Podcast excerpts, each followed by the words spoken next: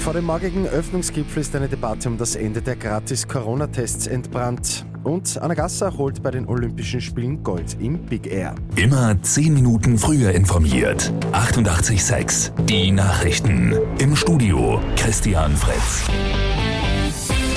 Morgen ist der sogenannte Öffnungsgipfel und kurz davor werden die Diskussionen um die Gratis-Corona-Tests jetzt mehr. Bundeskanzler Karl Nehammer hat sich gestern am Rande seines Besuchs in der Schweiz klar für ein Ende der Gratistests ausgesprochen.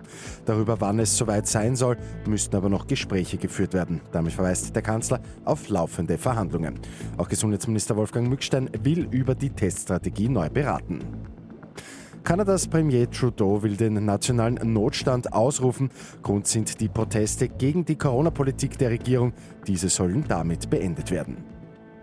Im olympischen Snowboard Big Air Bewerb der Damen gibt es für Österreich die nächste Medaille. Anna Gasser gewinnt Gold. Damit wiederholt sie ihren Erfolg von den Olympischen Spielen vor vier Jahren in Pyeongchang.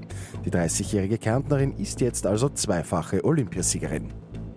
Und bei der Abfahrt der Damen gibt es einen Schweizer Erfolg. Corinne Sutter gewinnt vor den Italienerinnen Sofia Goccia und Nadja Delago. Beste Österreicherin wird Cornelia Hütter als siebte mit fast eineinhalb Sekunden Rückstand auf die Siegerin. Miriam Puchner wird achte, Ramona Siebenhofer und Tamara Tippler schaffen kein Top-10-Ergebnis.